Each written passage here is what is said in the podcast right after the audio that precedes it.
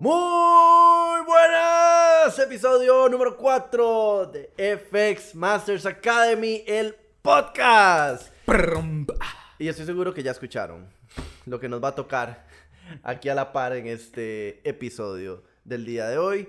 El experto en creatividad y todo un visionario de nuevos podcasts, TikToks e ideas extraordinarias. Que pronto las verán. Eh, Chief Operation Officer. O en español, jefe de operaciones. O director de operación. Wow. Como voulez, yo te pedí. No solo guapos e inteligentes, también podemos feos. ¿Ok? Norton Centeno, un Mucho gusto, gusto. Mae, tenerte aquí. Pero, gracias por la invitación. Excelente, traído, lo trajimos directamente desde Venezuela. Nos salió un poco caro, así que esperamos que disfruten este podcast. Ok. Eh, para aclarar, ¿verdad? La primera pregunta que ya tuvo que haber llegado a la mesa. Eh, Guillermo no nos va a poder acompañar en este podcast y no sabemos hasta cuándo. No, mentiras, broma. No nos va a poder acompañar porque anda fuera, entonces eh, nos tocó traer lo que había. Y lo que había es esto. Sí. Pero les aseguro que después de un rato ya uno... Hay dos opciones, o les caigo bien o les caigo mal, pero eh, la educación es importante, así que presten atención. Pero de todas formas, no nos soltamos de Guillermo. Y vamos a empezar directamente con la información de lo que está en boca de todos. Probablemente para cuando vean el podcast ya han escuchado un poquito más de información, pero en FX Masters Academy no podíamos quedarnos sin darles la información acerca de la reina. Y vamos a tener a Guillermo eh, haciéndonos un resumen de su perspectiva con respecto a lo que fue pues todo este suceso que definitivamente es épico y hace eh, más de 70 años no teníamos un cambio de reina. Es decir, para que hagamos un poquito de números, eh, pasaron, pasó hasta la guerra mundial y De hecho, han pasado un montón de cosas, pero esta mujer estaba viva. aunque no lo creas, hay gente que no sabe qué habrá pasado. ¿Qué pasó con la reina? Es que vas a decir una información, pero ¿sobre qué? No, hay mucha información sobre ella, pero para Ay, todos ajá. los que estaban dudando, sí, sí se, sí se murió, sí se podía morir. Ah, Ok. Para los que pensaban que no iba a suceder algún día. Wow. Eh, así que bueno, Guille, danos la información, cuéntanos, ¿qué tal? ¿Qué es lo que sabes? ¿Qué es lo que nos puedes informar acerca de la reina? Hola, un gusto estar con ustedes como siempre. Hoy vamos en diferido, pero bueno, vamos a entrar en materia. Primero que nada vamos a hablar sobre la noticia que está en boca de todos, que es el fallecimiento de la reina. Y vamos a explicar por qué es que esto es tan importante para los que hacemos trading y en general. Vamos a verlo desde dos ángulos. Número uno, qué representa la monarquía para el Reino Unido. Y número dos, cuáles son las implicaciones de un cambio en la misma. Vamos a entrar con la primera. ¿Qué representa la monarquía? La monarquía representa cerca de 75 mil millones de euros anuales al Reino Unido, ya sea en temas de turismo, en temas sociopolíticos y también en temas de alcance mediático. Recordemos que durante los últimos 20, 30 años todo el mundo reconoce al Reino Unido por la monarquía, por la reina. Cualquier cosa que sea la reina es televisado mundialmente, cualquier movimiento dentro de la monarquía es televisado mundialmente, lo cual genera ingresos para el Reino Unido. Además de esto, muchas de las empresas que forman parte del FTSE 100 se metieron precisamente o se han mantenido en el Reino Unido por la relación que tenían con la reina.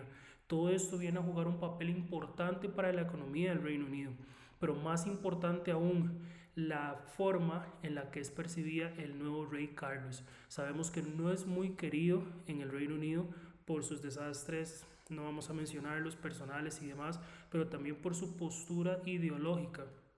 Entonces, ¿esto qué representa?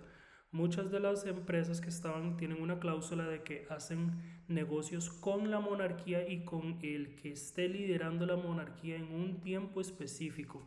Al haber un cambio, viene el diálogo viene la opción de decir, pues bueno, perfecto, teníamos un trato específico con la reina, si no se nos mantiene, simplemente nos vamos y demás. Entonces, esto es lo que viene a jugar un punto importante en estos 12 días de luto, cómo van a negociar la permanencia de esas empresas y demás. Entonces, esto es importantísimo. Recordemos nuevamente, la monarquía tiene un peso importante en las decisiones que se hagan. Aunque tenemos una nueva primer ministro y demás, muchas de las decisiones, si no todas, tienen que pasar por la monarquía. Y al haber un cambio de ideología y un cambio de rumbo puede afectar severamente las finanzas del mismo. Ahora, número dos, ¿qué es lo que este cambio conlleva? Pues bueno, como lo hemos mencionado en nuestras diferentes redes, esto conlleva un cambio del himno nacional, que eso conlleva un gasto. lleva un cambio de los billetes y las monedas, lo cual conlleva un gasto. Lleva un cambio en las insignias de los policías, de los bomberos y de todos los trabajadores esenciales que tiene el reino. Todo esto se estima que puede ser entre 1.6 y 1.5 billones de libras para generar este cambio. Entonces es muy importante que aunque la monarquía representa bastante dinero para el Reino Unido, este tipo de cambios pues también representan un gasto que no es nada bajo y también va a afectar la manera en la que el gobierno o el Reino Unido, mejor dicho, va a generar su inflación o su deflación. Un punto muy importante que no hemos mencionado es cómo percibe la gente del Reino Unido el tener monarquía. Cuando estaba la reina, hicieron un censo y un 92% estaba a favor de estar en la monarquía, de no eliminarla, de no reducirla. Cuando lo hicieron hace seis meses, creo que fue, estaba en un 80%. Habría que ver cuánto cambia ese número ahora que llegue el rey Carlos y ver cómo va a reaccionar la población londinense. Sabemos que son muy tradicionales, que les gusta estar en la monarquía, pero mucho de ese comportamiento se debió a la reina. Vamos a ver si ahora Carlos puede replicar parte de eso para seguir ganando eh, al público londinense. Entonces, la muerte afecta en varias eh, arcas o en varias zonas. Número uno, los negocios que se hacían con la reina. Número dos, el costo de cambiar todo lo que acabo de mencionar. Y número tres, las relaciones sociopolíticas que van a salir de ahí. Tenemos países de la Commonwealth que se quieren salir tenemos también Escocia que se quiere independizar, independizar y tenemos muchos otros países que van a querer seguir esos pasos, van a decir, bueno, estábamos acá por la relación que teníamos con la reina, entonces ya realmente no tiene mayor sentido estar. Entonces es ahí en donde tenemos que ir analizando para ver a dónde va a ir la libra. Definitivamente me gustaría ver y soy fiel creyente de que si esas negociaciones no se dan, vamos a ver un gap enorme en la libra al, al reanudarse el mercado. Tenemos que ver las gráficas, ya veníamos con una caída notable, pero tenemos que ver qué es lo que va a suceder con el valor de la libra contra sus contrapartes. Por ejemplo, si ya tenemos la salida de Australia, de Nueva Zelanda, tenemos también las negociaciones con Canadá, tenemos que ver cómo va a sufrir la libra contra esas monedas en particular. Ya sabemos que el dólar ahorita se encuentra en un buen punto, pero bueno, ya esos son temas que podemos ir viendo en los siguientes episodios, que podemos ir viendo en nuestros diferentes canales, pero definitivamente los pares en base a todo esto que yo estaría observando serían la libra CAD, la libra AUD y la libra NZD, porque son los que están en el foco, son los que están en la mira y son los que de una u otra manera se van a ver más afectados eh, directamente por todo esto. Ahora, recordemos, ya aceptaron a Carlos, ahora ya juraron lealtad a Carlos, ahora lo que falta es la coronación, que puede durar hasta un año. Sin embargo, desde ya él tiene que empezar a poner manos a la obra, tiene que empezar a ver cómo van a afectar estas negociaciones. Muy importante en dónde va a quedar la economía del Reino Unido ahora que ya no está la reina y cuáles de todos estos países de la Commonwealth, los países con los que tienen tratados de libre comercio y demás, van a querer seguir ahora que ya no está la misma. Y muy importante, tiene que alinearse con también la primer ministro que está, con la cual ya ha hecho ciertos comentarios en la cual pues el, el, rey Carlos no es una de sus personas favoritas. Sin embargo, este es el conflicto que él debe solucionar como el nuevo monarca del Reino Unido. ¿No la tiene fácil? No. Pero bueno, tiene también, o esperaría también que tenga un grupo selecto que lo vaya a asesorar y que le vaya a encaminar en base a lo que necesita el Reino Unido. Porque recordemos que se han dado ocasiones en donde eh, la monarquía tiene un, norte, pero el país necesita otro. Entonces vamos a ver si ahora con la llegada de Carlos todo esto se alinea y la libra puede recuperarse de lo que definitivamente fue un golpe bastante fuerte. Entonces, estos son los puntos importantes en base a la muerte de la reina y vuelvo con ustedes en el set. Bueno, eh, increíble información, de verdad que muchas cosas van alrededor de la muerte de doña Isa, así que... Eh, suerte en su camino a, donde le corresponda ir. Y bastantes datos interesantes que yo no sabía. De hecho, Guille, gracias por esa info, la verdad. Así es. Suerte, doña Isa, y nos cuentas cómo está eh, Diana. Eh... bueno, Con todo el respeto, ¿verdad? Sí, la ve. Eh, en otras noticias muy importante y ya poniéndonos en, en, seriedad de este tema. Norton. Dígalo. Pasó algo muy importante la última semana de agosto. Yo creo que lo pasamos un poquito por encima porque en el último podcast no nos dio el, el tiempo de poder meter esa información. Ok. Pero Jerome Powell habló, como habla casi que todas las semanas, y durante toda esta polémica de la parte económica que hay en el mundo, eh, dio un mensaje que nos debería realmente preocupar bastante. En resumen, él llega a decir directamente en una conferencia, y cuando un banquero como estos habla, hay que tener mucho cuidado porque ellos suelen ser muy reservados, dice, vienen tiempos difíciles y va a, vamos a tener que responder de una manera muy agresiva. Ok. ¿Qué es lo primero que se tiene a la mente? El detalle es que nuevamente, cuando una persona en estas posiciones que siempre tienen que decir las cosas de manera bonita, o sea, Un ver, protocolo muy completo, porque si se salen, se cagan en un país. exactamente, y, y- no es en cualquier país, es en Estados Unidos, entonces lo que él haga mal definitivamente va a repercutir sobre toda la economía mundial, Ujú. en un punto donde están nuevamente, ya saben, en una guerra de poderes con China, con Rusia, con todo esto, y que no pueden soltar ahí su capacidad, él dice, vamos a tener que ser muy agresivos. ¿Y a dónde viene este tema de la agresividad después de que de inicio de año nos dijeron que no iban a subir las tasas, que todo estaba bajo control, que venían los mejores tiempos en bolsa? Es que van a empezar a soltar los estímulos. En este momento la economía, para los que no entienden, y de una manera así como un poquito más eh, fácil de entender, está con eh, respiración artificial. Todo lo que estamos viendo es... Todas al- esas subidas al mercado y todas esas cosas que se están viendo bonitas. Absolutamente. A ver, no tiene ningún sentido porque la bolsa debería subir justamente porque hayan eh, buenos retornos, los inversionistas y las empresas tienen ganancias, reinvierten, obviamente las empresas se va- revalorizan y sigue subiendo. Pero como ahorita claramente no tenemos ese escenario, tenemos tasas de interés más altas, eh, hay más presión, hay menos dinero y justamente ahorita el Fed desde el 2020 que le estaba metiendo dinero a la bolsa va a tener que empezar a liquidarlo porque no se puede quedar en esto constantemente vamos a empezar a ver una reducción. Es una reducción de más de 90 billones de dólares en la bolsa. ¿Quién está metiéndole el crecimiento a la bolsa? Justamente la Fed. Entonces, ¿qué va a pasar, amigo, cuando veas la gráfica, tú como trader, y veas que ya no hay 90 billones de liquidez en el mercado? ¿Qué es lo que esperarías como trader? Así. Co- Bueno, como trader esperaría buscar que pares son los que van a verse más afectados y tirar ventas porque va a estar riquísimo. Porque recordemos que el trading, o sea, no son tragedias o cosas bonitas, son oportunidades para compra o venta. A mi punto personal, ¿verdad? No, no, no, y completamente. Hay un punto que aquí es muy importante y, y que hay que ir ajustando. Estados Unidos ha logrado mantenerse en una posición estable dentro de muchas cosas también, porque su población tiene una tasa, a ver, su, su deuda, la gente, su gente está con deuda que tiene un 10% tasa variable. Es decir, el 90%, eh, es, 10% es una tasa variable, es decir, el otro 90% tiene una tasa fija, es decir, no se van a preocupar tanto por los movimientos que pueda presentar la economía. De otra parte, por ejemplo, un país como el Reino Unido, ahora que estábamos hablando de lo de la reina y todas estas cosas, el 90% de su población tiene una tasa variable. La diferencia, ¿eh? Claro, o sea, imagínate que tienes un préstamo en 90 mil dólares, 100 mil dólares, 200 mil dólares, en que la tasa hoy puede ser de un 3 y mañana puede ser de un 6. O sea, se te duplican las cosas. Ay, bro. Sea, y así como está todo. Y la verdad, aunque tú no lo creas, o no sé si la gente sabe, todo esto también se puede ir arrastrando desde el tema del COVID, que todo se ha mantenido artificial. O sea, ha sido...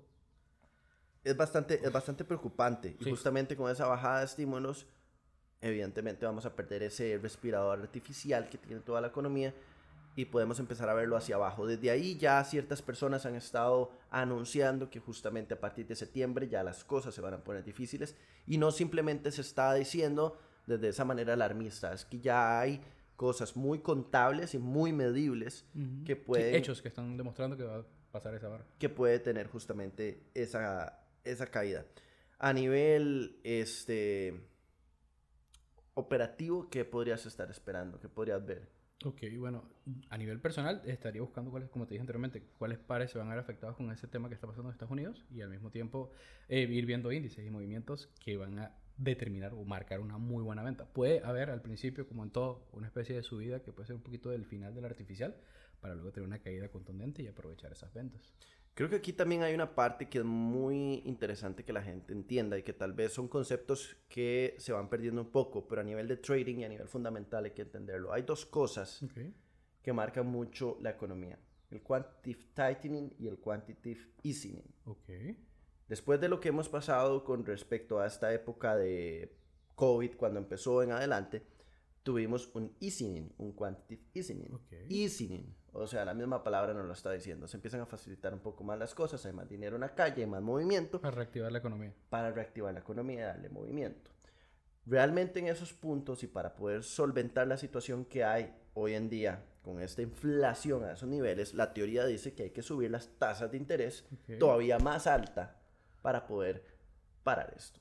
Pero como ya teníamos las tasas en el suelo, la cosa empieza a cambiar y el escenario vuelve a ser un poco más difícil. Y ya la Fed tiene que empezar a aplicar un quantitative tightening. Claramente. Uno es, uno es blanco, el otro es negro y en algún momento tienen que llegar A un punto medio. a un punto medio. ¿Y cómo tú lo ves a nivel personal? Bueno, con tu opinión del tema de, porque todo esto, la inflación y demás, como estaba tirándose para mejorar y hacerlo más fácil, va a haber un golpe en todas las personas que sacaron préstamos, trataron de buscar ver cómo mejorar la economía, algunos que aprovecharon y compraron casa, carros, ¿cómo va a ser esa parte? Eh, a tu punto de vista, ¿verdad? Desde mi punto de vista, claramente, eh, el 2020 fue una época en la cual supuestamente todo tenía que ser muy complicado y toda la gente empezó a gastar como si no hubiera un mañana. Ese dinero se dejó en los mercados por medio de las diferentes empresas y a partir de ahí, como cualquier alegrón que tiene una persona, después toca la responsabilidad y toca hacerse responsable. Después de un alegrón, un trancón, decían mis jefes, para motivarme después de las vacaciones. Gracias. Ok. Eh, un saludo a mis jefes donde se encuentren. Eh, usted no saluda a la suya. No, no. Todo bien, todo bien, sí. Eh, entonces, aquí cuando toca este tightening quiere decir que las cosas se van a empezar a complicar un poco más. Tienen que ahorita subir las tasas de interés para una inflación que está muy alta y esto va a hacer que justamente todo empiece a seguir con esta inflación súper complicada pero con tasas más altas, lo cual va a complicar todavía más el movimiento, tanto de bolsa porque no va a haber liquidez, es decir, los índices se van a mover probablemente un poco más lentos y vamos a necesitar este tipo de noticias como justamente la muerte de la reina para poder ver un verdadero movimiento. Incluso el euro ya retomó por en- eh, su paridad, por así decirlo, como uno a uno con el dólar, ya está un poquito más arriba, pero nuevamente, ¿por qué pasan ese tipo de cosas?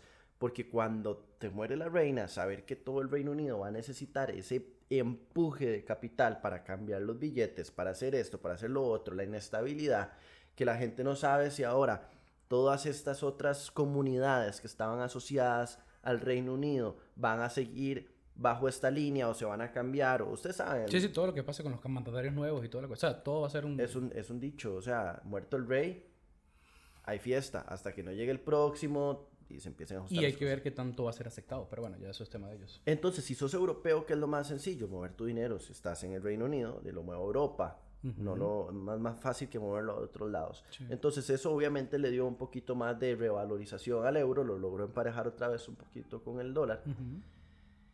Entonces empieza a crear épocas de muchísima incertidumbre. Así que son cosas que vamos a tener que tomar muy en cuenta para poder trabajar y operar en los mercados, para movernos a nivel fundamental y para entender en nuestras vidas qué es lo que nos toca esperar ahorita con justamente todos estos nuevos cambios. Es correcto. Igual también por aquello, ¿verdad? Que la gente, ah, mira, tiremos venta. No, tiene que estar pendiente del mercado, ver qué les va a ser atractivo y qué no, porque no, si todo fuera tan fácil, todos serían millonarios y todos harían trading, ¿verdad? Entonces tampoco es que va a ser así todo cantadísimo. Tienen que estar pendiente, ver noticias y el podcast les ayuda mucho con mucha información, ¿verdad? Con Bernal y Guille. Así es, así que estamos intentando meterle todo lo que se pueda en información para que estén bien preparados y obviamente con los comentarios de el señor Norton. Así que ya que estamos Señorita, hablando Por favor, pero bueno, ajá, sí. Señorita, ¿verdad? todavía no hay anillo aquí. Ajá. promoción, eh, esta pauta Tiempo publicitaria fue- va a ser pagada por Norton. Ahí ¿Ah? luego hablamos con, con el equipo de producción. ¿Qué tú crees que porque eres guapo? No solo guapos pueden hacer podcast ni trading, ¿verdad? Están todos invitados. El que quiere puede. Cuéntanos, cuéntanos más de, de, de ti, Norton. A ver, un poco. ¿Hace cuánto estás metido en el tema trading? Obviamente estás trabajando con la academia y todo este tema. Pero, a ver, ¿cómo empezó todo? Ok, de hecho fue vacilón. Yo empecé en el mundo del trading en el 2017.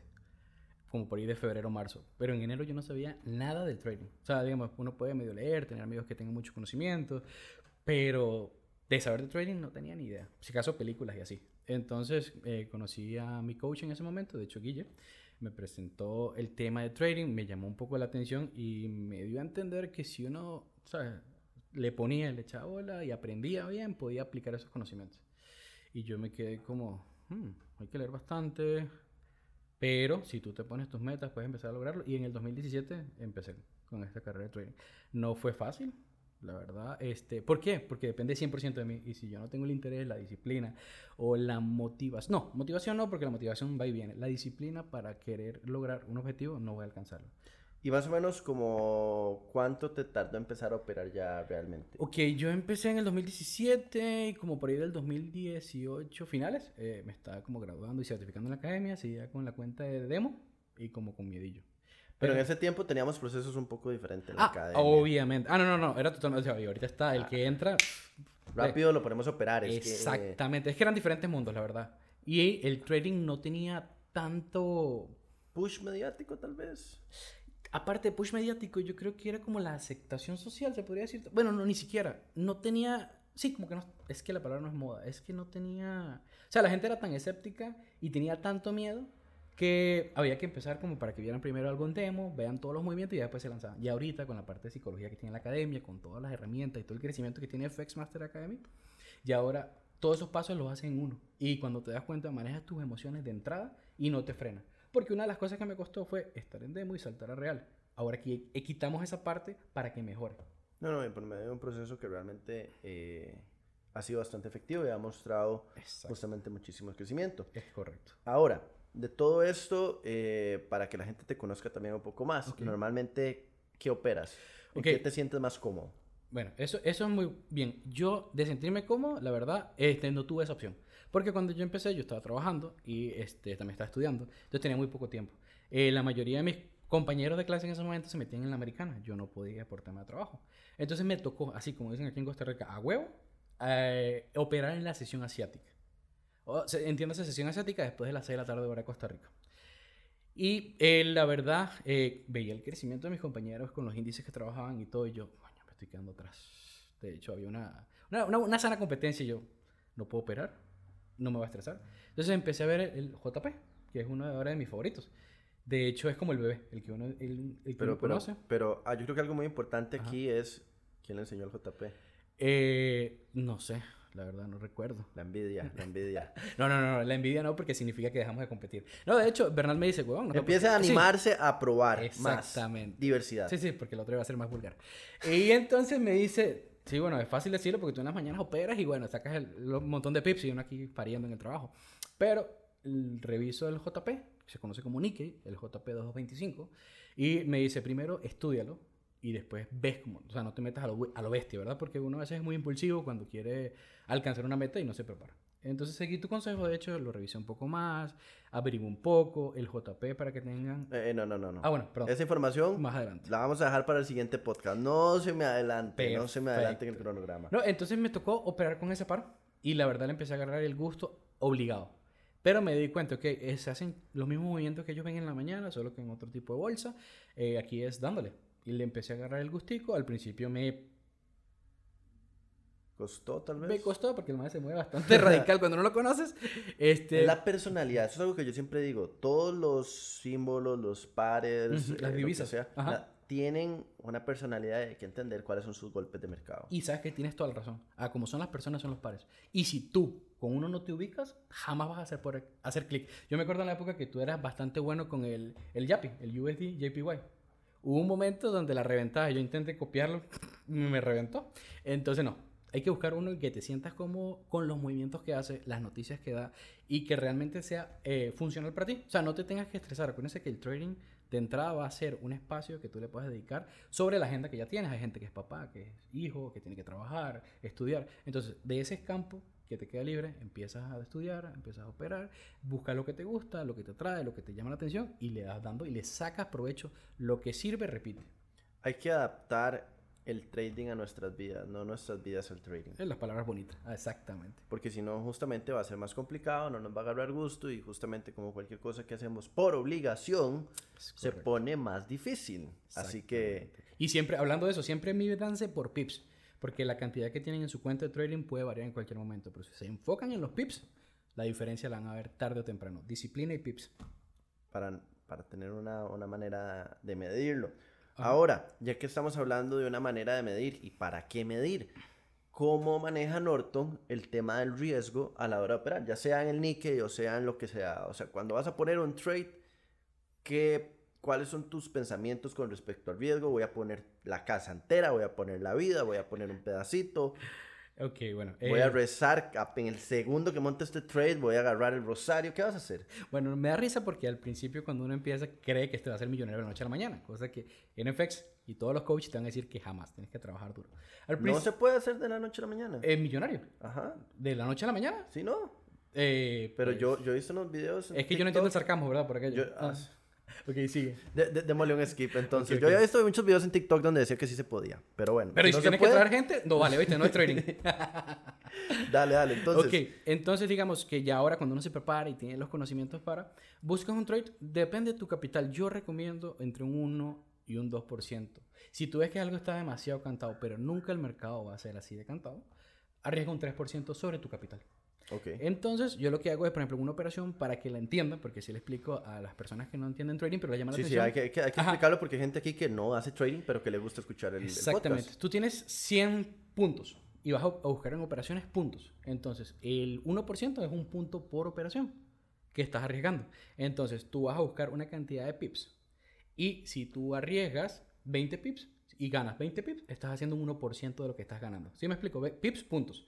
Entonces, yo trato de arriesgar 50 puntos para buscar 100, 150 o 200. Eso va a depender mucho del par que manejes. En el mío, el JP, se mueve bastante explosivo. Entonces yo le dejo un buen margen de puntos, pero que no supere el 1 o el 2% de mi capital. Entonces, en pocas palabras, esa cantidad de pips que arriesgas Ajá.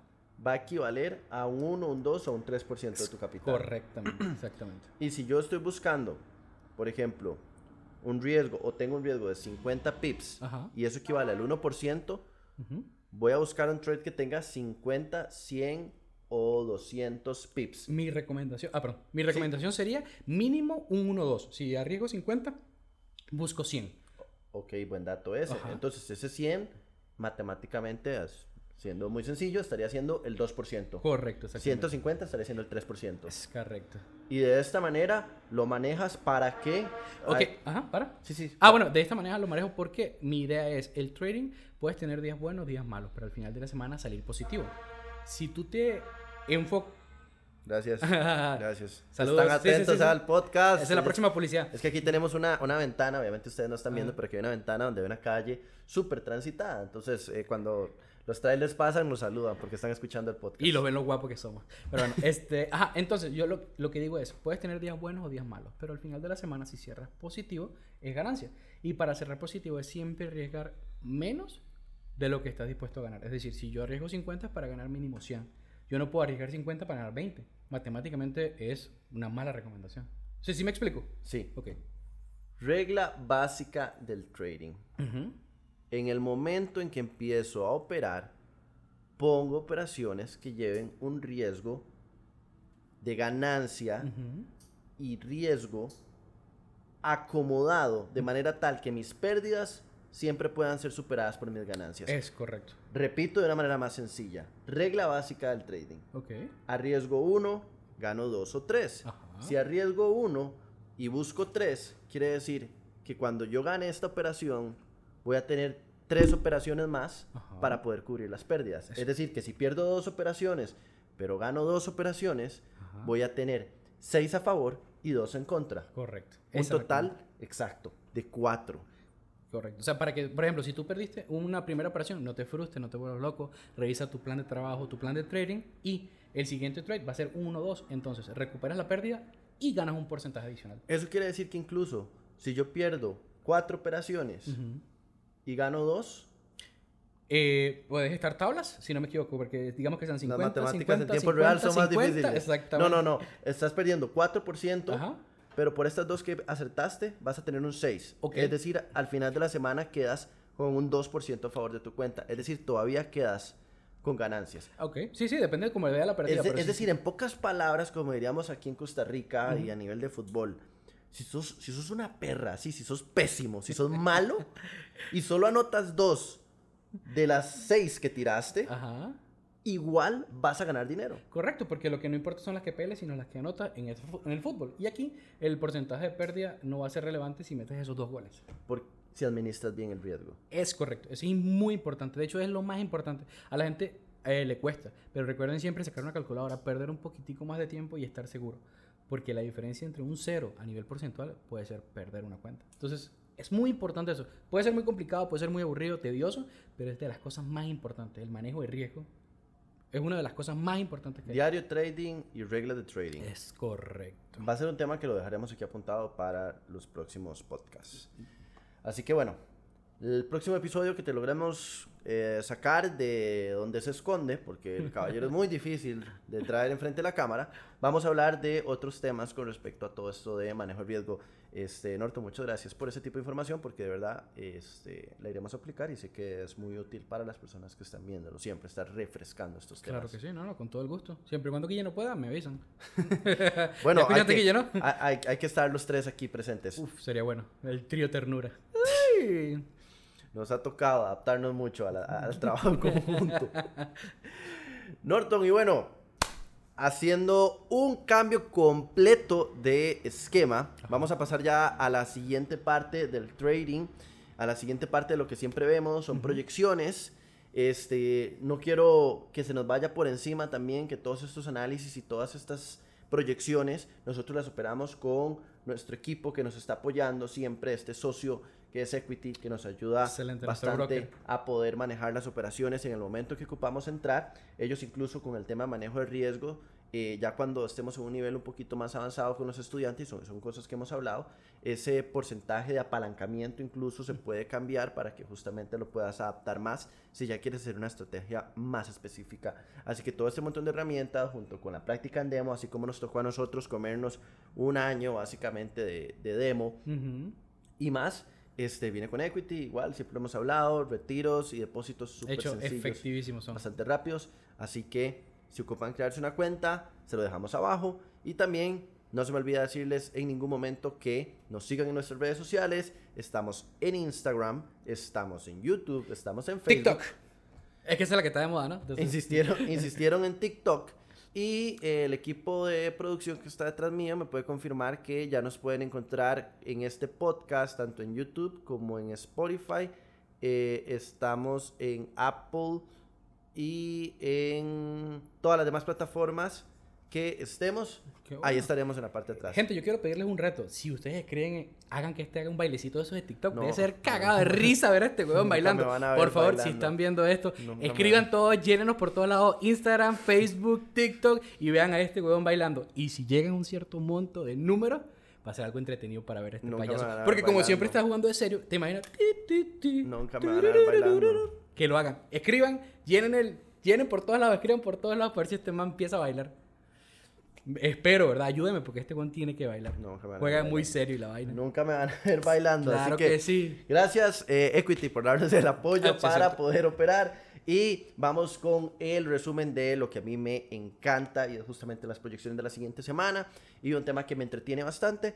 No es donde pongo el 100% de mi enfoque, pero me encanta saber de todo esto. Cripto.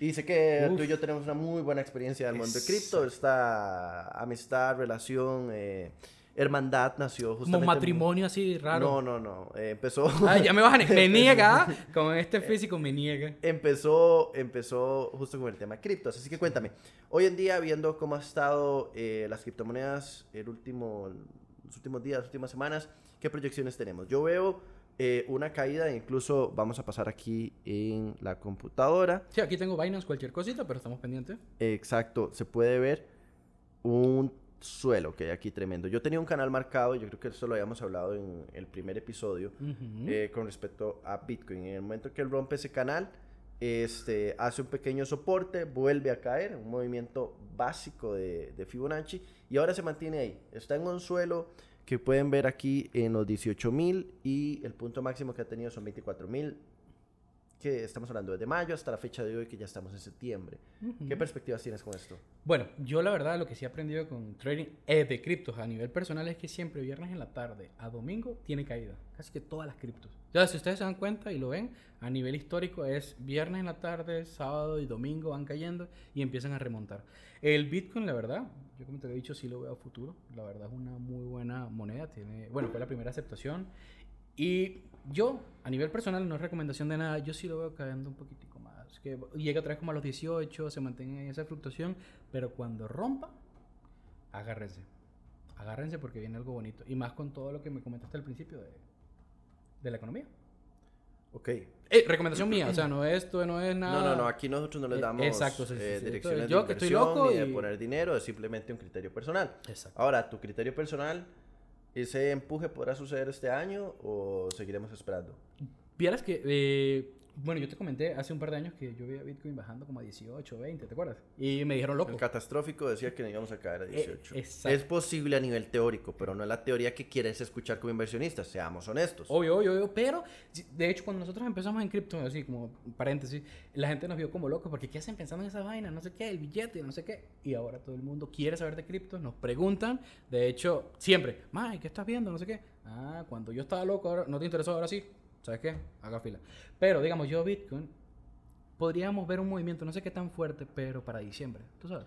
Yo lo estoy viendo también probablemente para noviembre, diciembre. Vamos a ver qué pasa y justamente con todo este caos que vamos a tener a partir de septiembre, Ujú. se puede poner un poco complicado. Es correcto. Así que lo veo manteniéndose, en resumen, mi perspectiva, Ujú. en ese rango, por lo menos un tiempo más, y tal vez a partir de octubre empiece a dar señales de vida.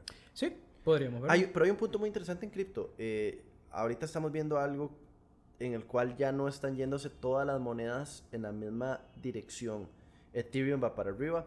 Bitcoin va para arriba, XRP va para arriba, pero puedes ver otras monedas como DOT, como ADA, como Solana, que están teniendo unas caídas. Es decir, que ya no se están yendo todas en la misma dirección al mismo tiempo, sino que está siendo un poquito más... Variado.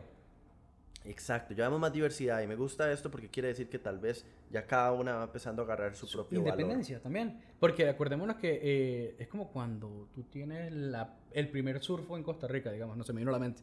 El carajo se va a meter en las playas que nadie conocía. Y a una vez después lo siguen en esa playa y después van buscando otras playas y van buscando cuando su independencia y salirse de la sombra de él.